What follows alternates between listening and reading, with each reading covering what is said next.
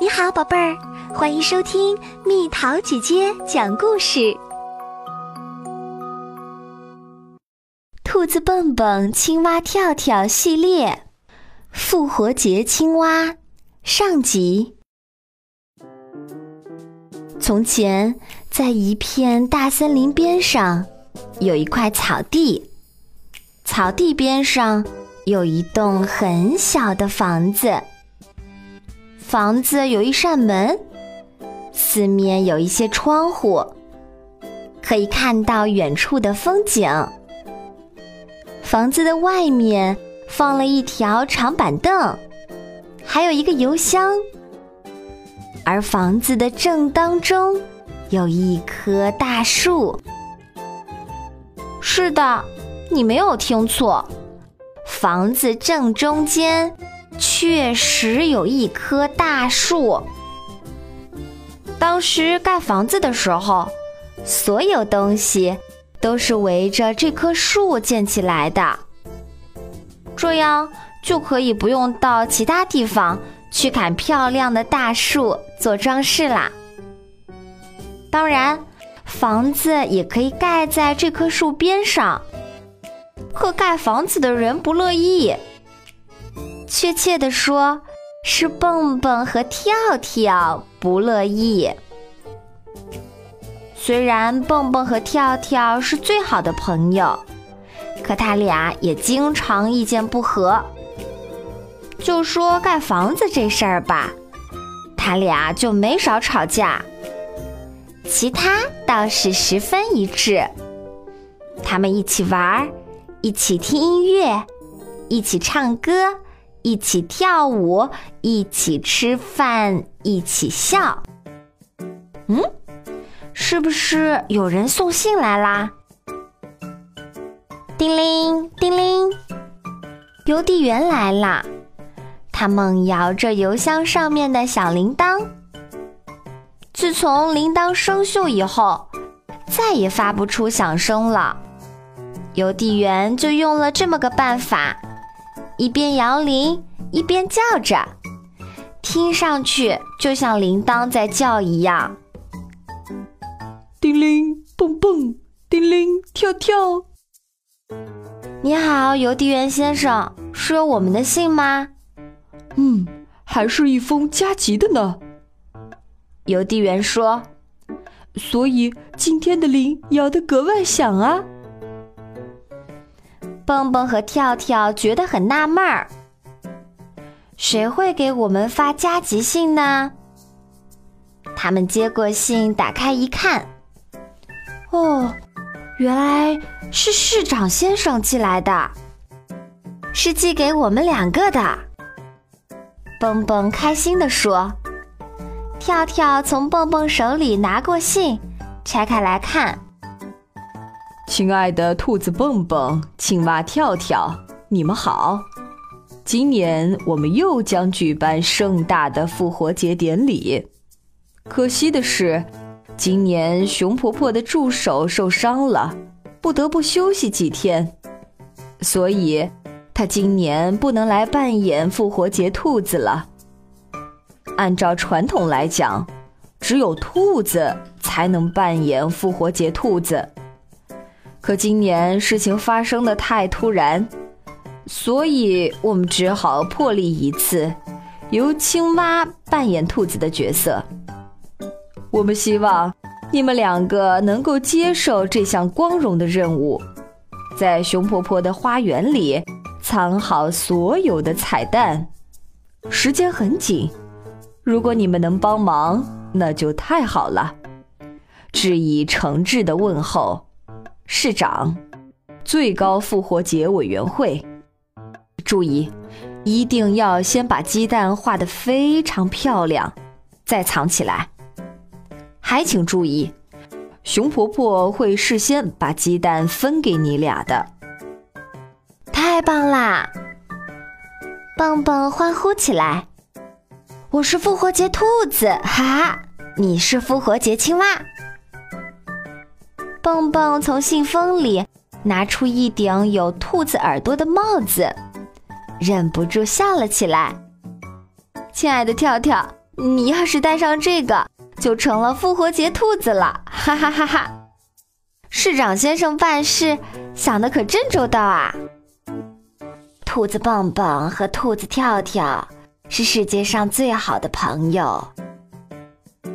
熊婆婆看到他俩的时候，也忍不住笑了起来。你好，熊婆婆。蹦蹦和跳跳向婆婆问了声好。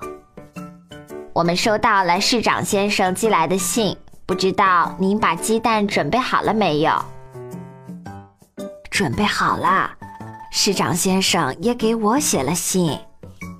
婆婆说：“这里有二十个鸡蛋，其中一半我已经煮熟了，另一半呢还是生的。”你们得先把它吹出来，才能在上面画画。吹，跳跳听得满头雾水。我只知道吹蜡烛、吹牛什么的，还从没吹过鸡蛋呢。有些鸡蛋是要挂在树上做装饰品的。婆婆说，所以在把它们画好挂上去之前。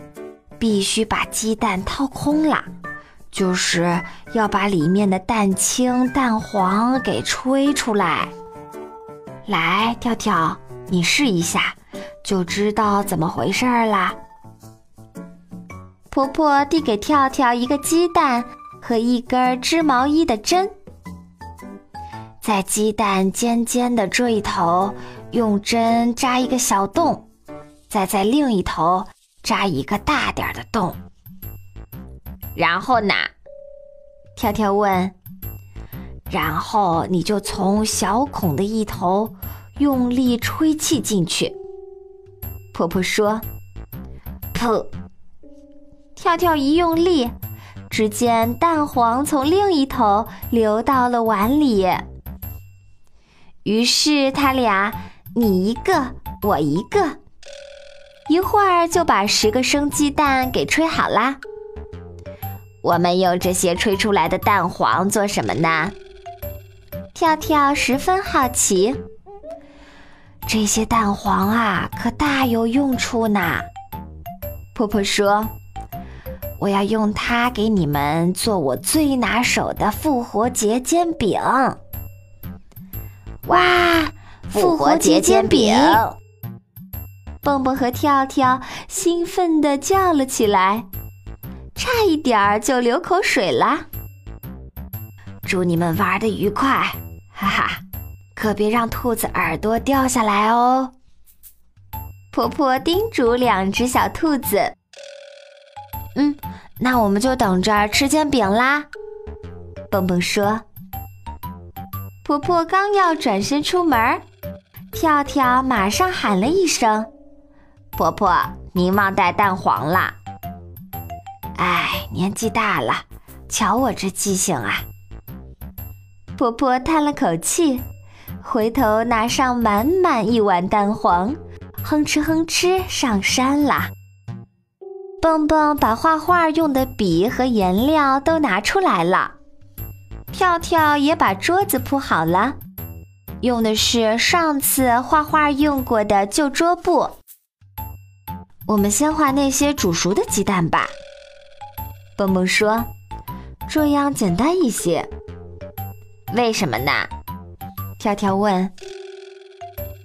在空蛋壳上画画很容易把蛋壳弄破了，蹦蹦解释说：“到时候我们只要在空蛋壳上涂上颜色就好了，不用在上面画其他东西。”跳跳第一次扮演复活节兔子，格外高兴。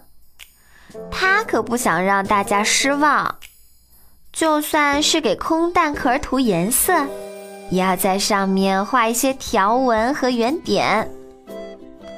你说，除了在鸡蛋上画条纹和圆点，还能画什么呢？跳跳仔细想着，叹了口气。如果你想不出什么好点子，就看看这本书。蹦蹦递给跳跳一本旧的发黄的书，里面都是讲怎么画复活节彩蛋的。哇，真漂亮！跳跳很惊讶，这些都是你设计的吗？不是，这些都是我爷爷的爷爷画的。蹦蹦说，他在复活节最高委员会工作过很多年，他画的东西特别好看。嗯，一眼就看出来了。跳跳不住的点头。小朋友们，复活节青蛙上集，蜜桃姐姐先给你们讲到这儿哦，下集更精彩。